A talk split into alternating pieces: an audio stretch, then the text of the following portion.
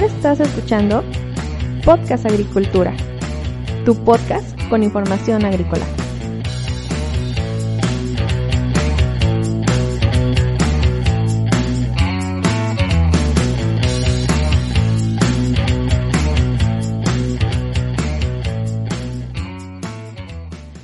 Hola, ¿qué tal? Yo soy Olmo Axayacat y este es el episodio 99 de Podcast Agricultura.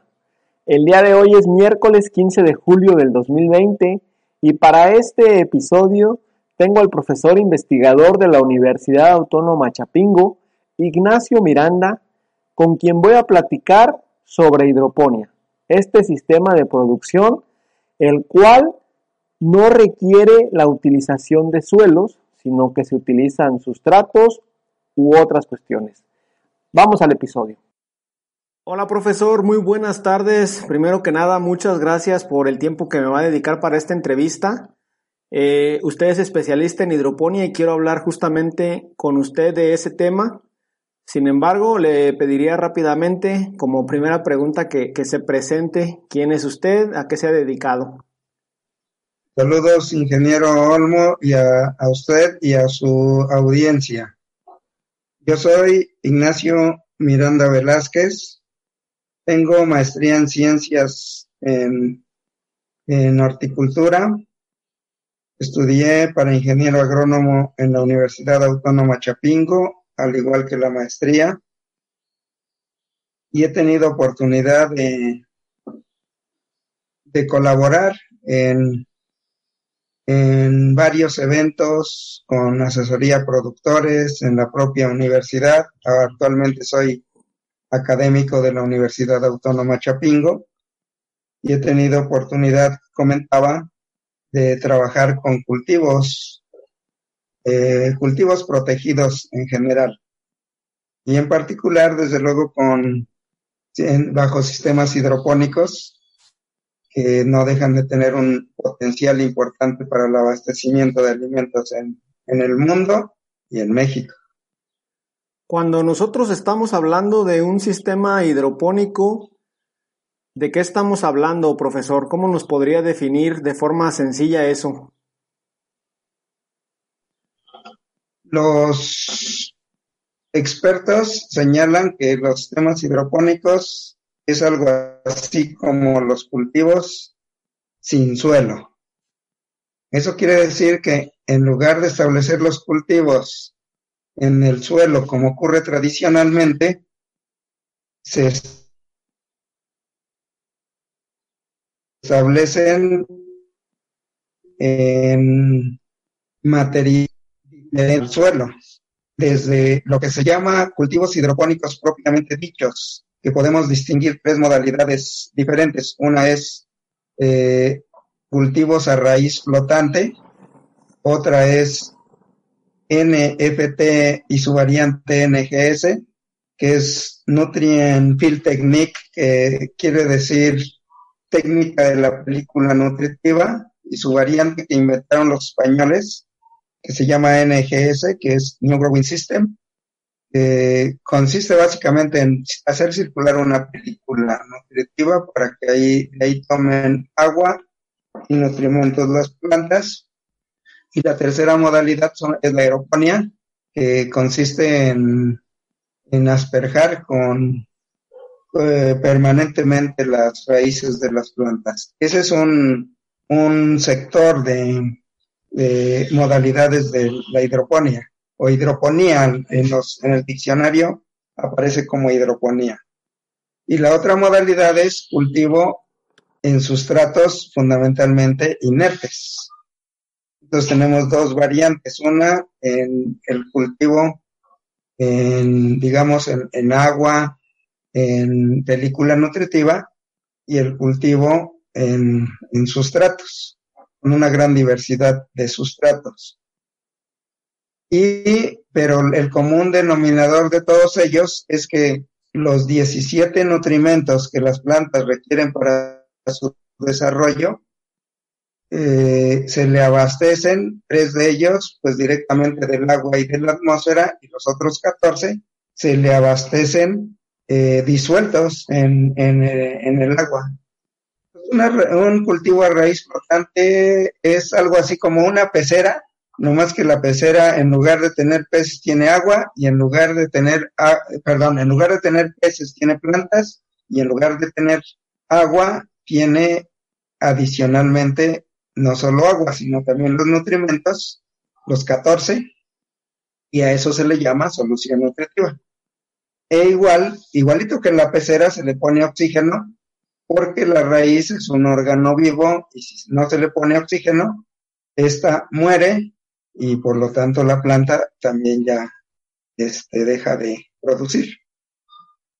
Cuando nosotros hablamos de hidroponía, hablamos de un sistema de cultivo solo para productos de alto valor comercial o también podemos hablar de productos, digamos, más tradicionales? Dentro de, digamos, el sistema de gobierno, tanto internacional como, como en México en el que nos desenvolvemos, dado los, la inversión que se debe hacer, que la cual es relativamente alta, podemos afirmar que es recomendable en, en esas circunstancias que se establezcan los sistemas hidropónicos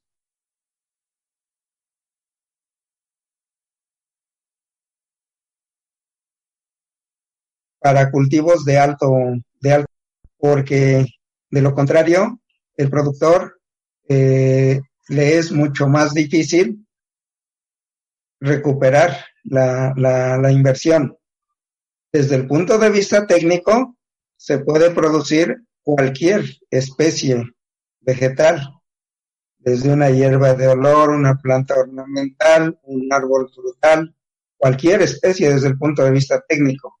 O sea que este sistema de producción constituye una opción para la producción de alimentos de todo tipo, desde los básicos hasta los, digamos, los ornamentales y de algunas otras características, los industriales, pero aquí entra obviamente el factor socioeconómico, que es el mercado y los precios en, el, en el mercado. ¿Usted cree que los sistemas hidropónicos estén desplazando a los campesinos tradicionales? Porque pues es una tecnología para la cual se requieren ciertos conocimientos que si se la soltamos a un campesino tradicional seguramente no va a saber ni por dónde. No, no los desplaza. Yo creo que en el mejor de los casos, en un, eh, en un ambiente optimista, yo creo que más bien puede constituir una opción para tener una fuente adicional de alimentación y una fuente adicional de ingresos. Entonces, realmente los profesionales de esta área lo que deben tener una formación básica de tal manera que sean capaces de hacerle un traje a la medida del agricultor. Si el agricultor es de escasos recursos, tiene que brindarle opciones y modalidades dentro de lo posible que estén al alcance de, de, de, de sus posibilidades.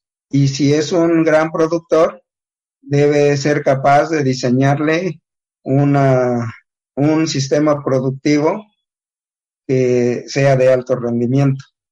Entonces, realmente puede constituir una opción para los pequeños productores.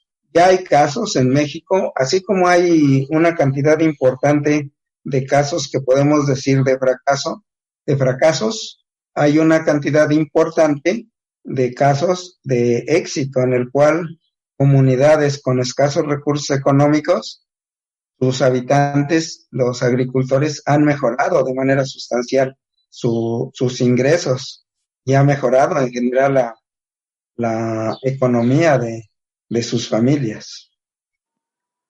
Cuando nosotros, este, digamos, nos referimos a la hidroponía, desde su punto de vista, en este sistema de cultivo ya está todo dicho, es decir, ya no puede considerarse un sistema innovador o todavía hay muchas cuestiones que se están investigando? Hace unos 40, 50 años era un, realmente una innovación a nivel mundial. Hace unos 15 años en México era pues impresionante y, y hasta desconocido, es, desconocidos estos sistemas, pero en la actualidad cada vez se está generalizando más porque tanto los productores pequeños como los productores grandes han, han visto que constituye una verdadera opción y que, y que el, conocimiento y el manejo de los cultivos bajo estos sistemas no son tan complejos como a primera vista parecería. Entonces, este, en México cada vez se está generalizando más su uso a todos los niveles y por lo tanto cada vez deja de ser algo impresionante, innovador. Sin embargo, eh, sabemos que el conocimiento eh, pues ¿cómo podríamos decir? Es infinito, es que siempre se están descubriendo cosas nuevas, aspectos diferentes, la ciencia sigue avanzando, sigue teniendo impacto en la tecnología, pero desde luego que esos sistemas ya no son lo novedosos que era hace 10, 15 años, en México en particular. ¿Qué es lo que nos, usted considera que nos hace falta para seguir innovando en este sistema? O sea, usted nos mencionó, digamos, por ejemplo, el sistema NFT, el sistema NGS. ¿Ya no han surgido nuevos sistemas que sean hidropónicos? ¿Ya no hay necesidad? ¿O cuál es la razón? Lo que nos hace falta particularmente en México para que estos sistemas se utilizan más masivamente es eh, afinar bien su manejo para las condiciones del país. Esos sistemas, particularmente esos sistemas como el raíz flotante, el NFT, el NGS, la aeroponía, son, son sistemas que, que los usan mucho los países desarrollados. En Europa hay una cantidad importante de, superficie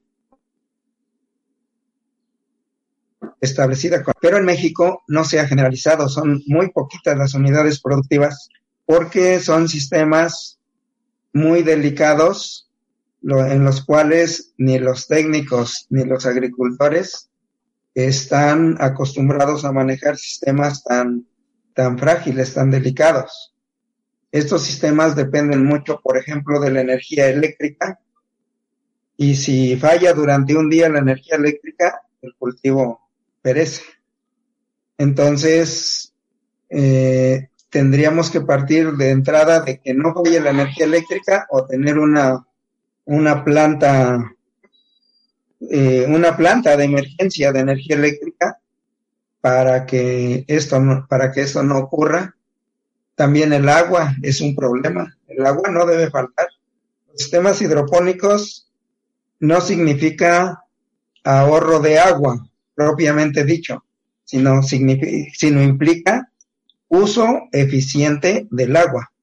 Es decir, con, una, con la misma cantidad de agua podemos producir mayor cantidad de alimentos, pero no sin agua, porque es el agua es la fuente fundamental de todo sistema vivo, ¿no? Entonces, si hace falta, primero, infraestructura en el país para poder establecer sistemas de ese tipo. Y segundo, este, capacitación a los agricultores para su manejo. Y tercero, pues sí faltan algunos aspectos de investigación para precisar algunos factores como eh, se requiere precisar eh, los niveles de oxigenación, precisar los niveles nutricionales, eh, como son sistemas cerrados en los cuales se recicla agua y nutrimentos permanentemente, frecuencia de reciclamiento. O sea, hay algunos aspectos que sí hace falta precisarlos, precisarlos un poco, aunque en países desarrollados ya lo han trabajado bastante, pero hay particularidades para cada cultivo, puesto que cada uno de ellos tiene necesidades diferentes según la parte que vamos a aprovechar para su consumo, para su uso y según la etapa fenológica en la cual se encuentra el cultivo. ¿Cuáles son los principales cultivos en nuestro país que se producen en, hidroponía? Los, los más importantes son obviamente el tomate o jitomate, como lo decimos en una parte del país, el pepino y el pimiento. Siguen siendo estos tres los cultivos más importantes, aunque cada vez se está em, eh, explorando una mayor cantidad de, cultivos, ya sea en la modalidad de, de, usar sustratos o no usarlos. Este, ya se está empezando a trabajar con otras especies como, como las ornamentales, como las frutillas. Era el arándano, por ejemplo, se empezó sembrando mucho en, cultivando mucho en el suelo y entre otros aspectos por el, por el manejo del pH, es como que están dando el cambio hacia usar sustratos inertes y trabajar con un sistema, bueno, los españoles no le dicen hidropónico, le dicen semi-hidropónico. Entonces, eh, ah, se está cada vez ampliando la gama de cultivos. En el noroeste están empezando a establecer mucho los cultivos que consumen los chinos en Estados Unidos, por ejemplo.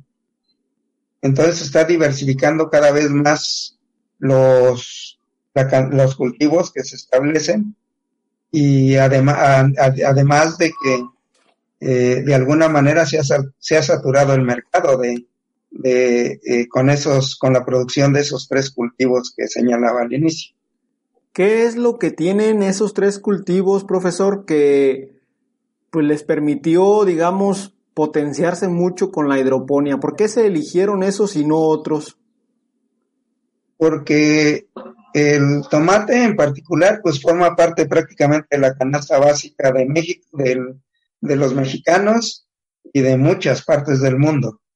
Entonces, al ser altamente consumido, eh, desde luego que, que resultó una, una buena opción porque tenía demanda en el mercado. Inclusive en algún momento hubo ventanas de mercado en el cual el precio del, del tomate subía mucho. En la actualidad sube en algunos momentos, pero ya son, es más esporádico y, menos frecuente. Y el pepino y el pimiento no hay mucho hábito de consumo en México, pero sí en el extranjero. Entonces, como es muy consumido tanto en Estados Unidos, Canadá y, Europa, entonces es atractivo, pues, sobre todo para los productores de alto nivel adquisitivo, porque eh, resulta una opción para incrementar la producción y mejorar la calidad de los, de los cultivos, de los productos, porque va aparejado eh, prácticamente el establecimiento de un sistema hidropónico con el establecimiento de una cubierta, sea esta un invernadero, sea una malla sombra, etcétera, cualquier modalidad va, va aparejado con ambas, ambas, ambas cosas, de tal manera que eso permite aumentar rendimientos y mejorar calidad, esto es muy apreciado en el, en el mercado internacional. Hace un momento hablaba sobre sistemas semihidropónicos. ¿A qué, ¿A qué se refiere con este término? ¿Qué, ¿Qué es lo que nos puede explicar? No, es que a veces los expertos dicen que sistemas hidropónicos propiamente dichos son los que decíamos al principio, la raíz flotante, NFT, NGS y aeroponía. Y cuando se establecen los cultivos en sustratos químicamente inertes y biológicamente estériles, ya no les llaman cultivos hidropónicos, les, les llaman semi-hidropónicos. Ah, ok, no, no Nada más, ah, esa es la diferencia. Pero en México nosotros le decimos sistemas hidropónicos a todos. Sí, ok. Cuando nosotros hablamos de sustratos en nuestro país, ¿qué es lo que más se llega a utilizar? Cuando se empezaron a utilizar los sustratos en el mundo, el, el, el más común es eh, eh, que se empezó a utilizar fue la lana de roca, que es justamente una piedra fundida a altas temperaturas. Después empezaron a utilizar la perlita, que en México le decimos agrolita. Se empezó a usar la perlita eh, y la vermiculita. Entonces, los tres sustratos que más empezaron a usar, sobre todo en Europa, fue la lana de roca, la perlita y la vermiculita. En México, cuando se empezó a trabajar los cultivos hidropónicos, incluso se, eh, todavía en la actualidad algo ya no, no estaba impuestos sustratos, pero eleva relativamente los costos de producción. Debido a eso, eh, se empezó a trabajar la fibra de coco. En México era relativamente abundante, sobre todo por allá, por la región de Colima, por toda esa región. Mm, a veces no sabían incluso qué hacer con la fibra de coco y se empezó a utilizar. Al principio había problemas de exceso de sales, lo resolvieron haciendo algunos lavados y algunas actividades para bajarle la conductividad eléctrica. Y finalmente se resolvió y ahora se usa mucho la fibra de coco. En México se utiliza mucho la fibra de coco, en menor grado los otros sustratos. En donde hay regiones volcánicas se utiliza mucho el tesontle, que es una roca ígnea que por lo tanto abunda a todo lo largo del eje neovolcánico transversal y resulta este, más barato que los otros sustratos, aunque con la desventaja de que pesa mucho. Entonces eso dificulta mucho la maniobra de su manejo. Pero esos son ahorita los sustratos más utilizados, la fibra de coco, el tesontle, un poco la arena y la perlita, la vermiculita y la lana de roca. Estos últimos en menor proporción. Muy bien. Respecto a los sistemas hidropónicos cerrados, ¿por qué considera que en nuestro país prácticamente no tenemos nada al respecto?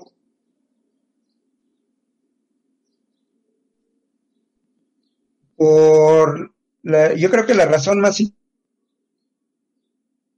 importante es la que comentamos hace un momento, mm, las fallas de la energía eléctrica, porque los los sistemas cerrados dependen mucho del abastecimiento de, energía eléctrica mediante un motor para que la, ya sea para que la solución nutritiva se esté oxigenando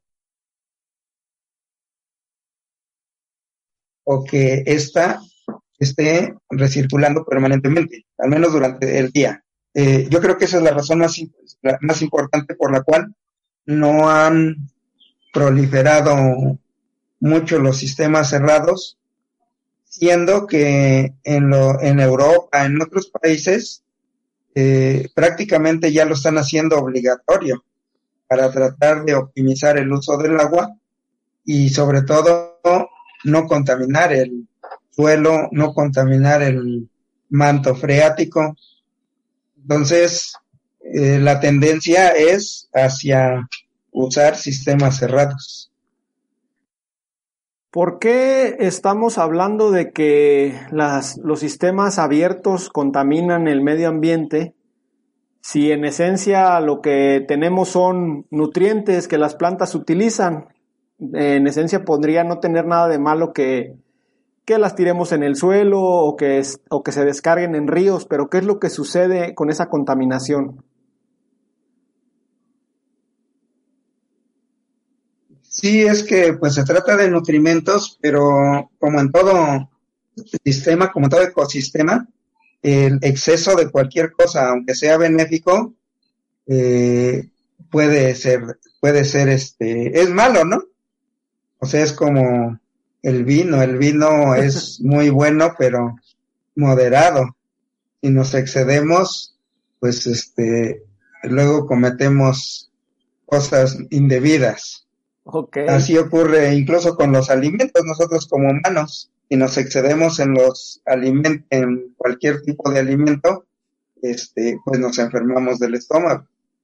Entonces, eh, de igual forma ocurre con las plantas y desde luego en la naturaleza, en los ecosistemas, que si nosotros los, e, los excedentes de los nutrimentos de las sales en general los mandamos al suelo y al manto freático, pues obviamente vamos a, alterar y a, subir las concentraciones de estos materiales.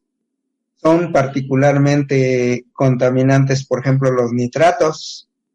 Los nitratos son una fuente de nutrimental muy importante para las plantas, pero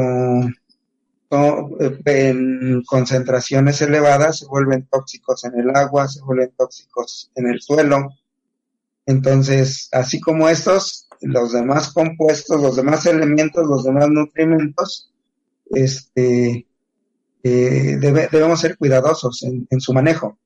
Entonces, debido a eso, por eso, este, eh, en la actualidad la tendencia es a que, a, que todos estos residuos, todos estos excedentes, eh, no se manden a, al drenaje ni al suelo por, por ese problema de que este, eh, aumenta sus concentraciones en el manto freático y en el suelo. Desde el punto de vista técnico, ¿qué implica recircular una, una solución? Es decir, eh, recojo lo que va lixiviando y luego lo vuelvo a meter, digamos, en el mismo tinaco, o qué tengo que hacer yo para, para hacer ese cambio? Sí, lo, lo recojo, lo este, lo, le hago un tratamiento, con, puede ser con rayos ultravioleta, con, con cualquier sistema para eliminar patógenos. Se le revisa la concentración de nutrimentos, se le ajusta nutrimentos y pH y nuevamente se vuelve a, a regar las plantas con ellas, se vuelve a abastecer de sus requerimientos a las plantas.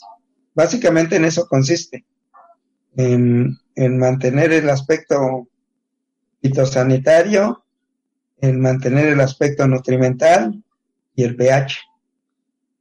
Ok. Si yo tengo un sustrato, ¿cómo sé si ese sustrato que está disponible porque es barato o porque está cerca de mi casa o de mi proyecto, ¿Cómo sé si me puede servir? ¿Necesito hacer alguna prueba previa? ¿Tengo que mandar a hacer análisis de algo? ¿Cómo le hago?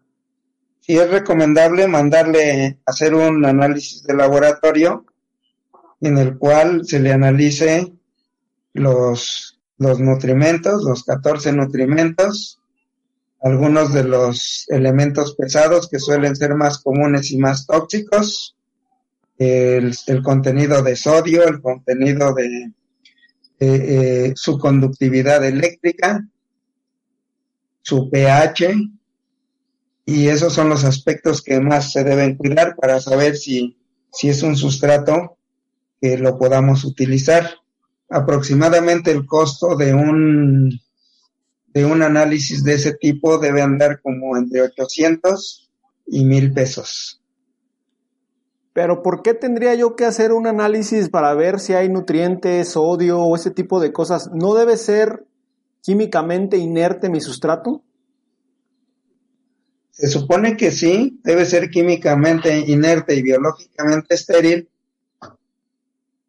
Y eso, si nosotros tenemos la seguridad de que nuestro proveedor nos está abasteciendo del sustrato que dice su etiqueta que nos abastece, si es confiable, entonces no es necesario que mandemos hacer ese, ese análisis. Pero a veces se dispone de materiales locales en algunas regiones del país, y ahí es cuando más se requiere que se haga este tipo de, de previsión. si yo tengo dudas sobre lo que me está mandando mi proveedor o sobre si el material que yo tengo disponible en mi zona es inerte biológicamente, eh, si tengo dudas, ¿cómo lo podría yo, digamos, limpiar de alguna manera? Depende de, de qué sea lo que tenga en eh, eh, lo que tenga o que tenga en exceso. Pero generalmente lo que lo que se hace es aplicar, digamos, lavados del sustrato sobre todo porque lo más común es que sea el exceso de sales el, el problema. Ok, entonces simplemente le hago unos lavados para ir bajando el nivel de salinidad y ya después lo puedo utilizar, ¿cierto? Sí, correcto. Y si es algo, son algunos otros elementos que persisten, eh, cuando se hacen los cálculos se tiene que ver si hay algún elemento que pueda neutralizar el efecto del, del elemento presente. Muy bien. Ahora respecto a los contenedores, ¿qué, tengo que poner yo? ¿Bolsas, macetas? De, ¿De qué capacidad? ¿De muy poca capacidad? ¿De mucha capacidad? ¿Cómo le hago? Lo más recomendable, este, por económico, son las bolsas. Eh, realmente, desde el punto de vista técnico, basta con poner inclusive las, los bolis que les dicen o almohaditas, que no son más que eh, contenedores que tienen, no sé, entre 8 y 10 centímetros. Y como se le abastece a la planta de los nutrimentos, ahí aunque se enrede la raíz, se desarrolla perfectamente el cultivo. O sea que el volumen del sustrato realmente puede ser mínimo. Sin embargo, eh, sobre todo a los productores que no pueden estar atentos completamente al 100% de, de ese aspecto, porque luego gana el manejo de todo lo que implica el cultivo, entonces es recomendable que en la medida de lo posible aumenten el volumen del sustrato. Al aumentar el volumen del sustrato, eso lo que nos ayuda es a disminuir el riesgo que tenemos por porque no haya agua suficiente, porque fue nuestro, cumpleaños y ese día no fuimos a regar, o fue la fiesta del pueblo y tampoco fuimos a regar. Entonces, si el volumen del sustrato es, es, de, es grande, entonces amortigua nuestros errores. A mayor cantidad de sustrato, mayor amortiguamiento de nuestros errores como productores. Ok, bueno, pues sí, a veces sí necesitamos amortiguar mucho. Respecto a los colores de los contenedores, ¿recomienda usted algún color en especial? ¿Blanco, negro, plateado o es exactamente lo mismo? No, en general procuramos utilizar y ya las empresas que se dedican a ello lo, lo hacen, fabrican bolsas blanca por fuera y negra por dentro porque con ello se impide el paso de la luz, el desarrollo de algas en, en, la, en el sustrato, la, la luz blanca refleja la luz del sol y, este, y la convierte en difusa y es fotosintéticamente activa. Entonces, en lo posible, deben ser plásticos, al igual que en los acolchados, las bolsas, el ground cover, todos los materiales que se pueda, si son negros hacia adentro o hacia abajo y blancos hacia arriba, es normalmente es más deseable. Ok. Eh, ya para ir terminando esta breve introducción a la hidroponía, tengo un par de preguntas más, profesor. La primera es, ¿tiene algún sentido aplicar microorganismos en hidroponía para mejorar, pues ya sea la absorción de nutrientes, la la salud de las raíces, etcétera? Desde luego que sí, es un área que todavía no se ha explorado mucho en el caso de los sistemas hidropónicos, se ha trabajado más en el caso de los cultivos orgánicos, pero sí tiene un impacto contundente, desde luego. Ok, y respecto a los fertilizantes, ¿por qué en hidroponía no se utilizan eh, fertilizantes complejos, es decir, mezclas de diversos fertilizantes como un 1340-13, un este, no sé, 1254, no sé. Eh, ¿Por qué se utilizan puros fertilizantes simples? Porque son más caros los, los compuestos, o sea, te dan una fórmula, no son más que mezclas de fertilizantes y son más caros. Obviamente, quien te los prepara y los vende, ya le puso valor agregado. Entonces, preparar una solución nutritiva con los fertilizantes básicos es más barato que prepararla con las mezclas. Aunado a que los fertilizantes básicos normalmente son más solubles. Entonces, usar fertilizantes más solubles nos genera menos problemas en el manejo de la solución nutritiva. Entonces estamos hablando de que sí se podrían llegar a utilizar si se calcularan adecuadamente. Sí, siempre y cuando sean solubles. Ok, entonces, eh, para los fertilizantes utilizados en hidroponía, ¿hay alguna solubilidad eh, mínima requerida? Mm, de hecho, se puede usar cualquier tipo de fertilizante, pero en términos generales podemos decir que para no tener dificultades al disolverlos y al manejar la solución nutritiva, con una solubilidad por abajo de 1 a 20 sería deseable. Eso quiere decir que podemos disolver un kilogramo del fertilizante en 20 litros de agua. Ok, muy bien.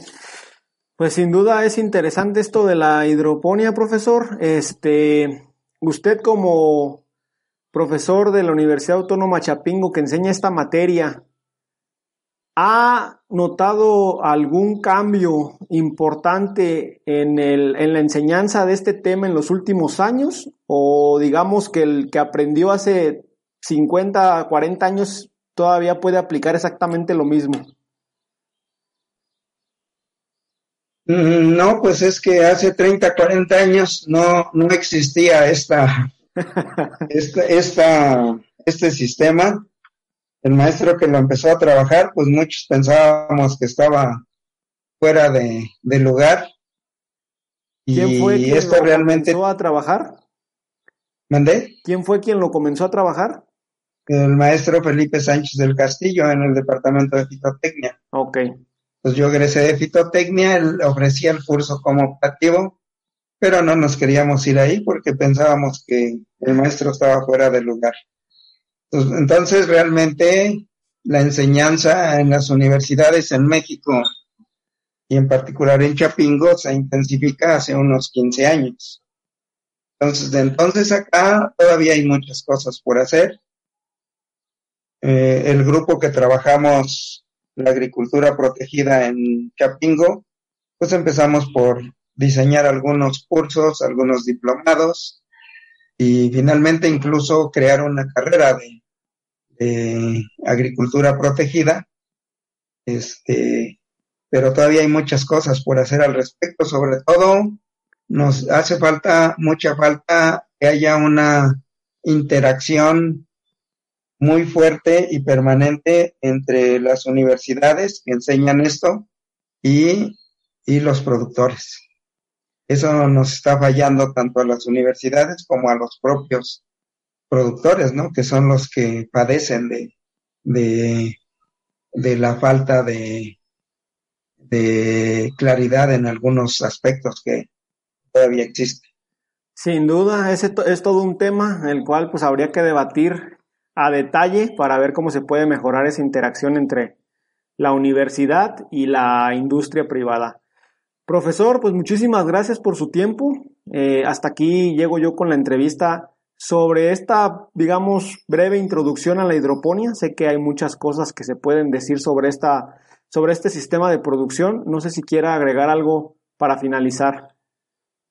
No, pues ahí nos mantenemos en comunicación como universidad en lo que podamos ayudar. Estamos a la orden de los productores, de ustedes los técnicos que están al servicio de la comunidad. Y hasta aquí la entrevista con el profesor Ignacio Miranda, a quien agradezco nuevamente por su disposición y por el tiempo que dispuso para esta entrevista, la cual espero sea la primera de muchas. Recuerda que si tienes alguna pregunta me la puedes dejar en las notas del episodio y con gusto te responderé o se la pasaré al profesor para que él la responda. Yo te espero el día de mañana con un episodio más de Podcast Agricultura. Hasta luego.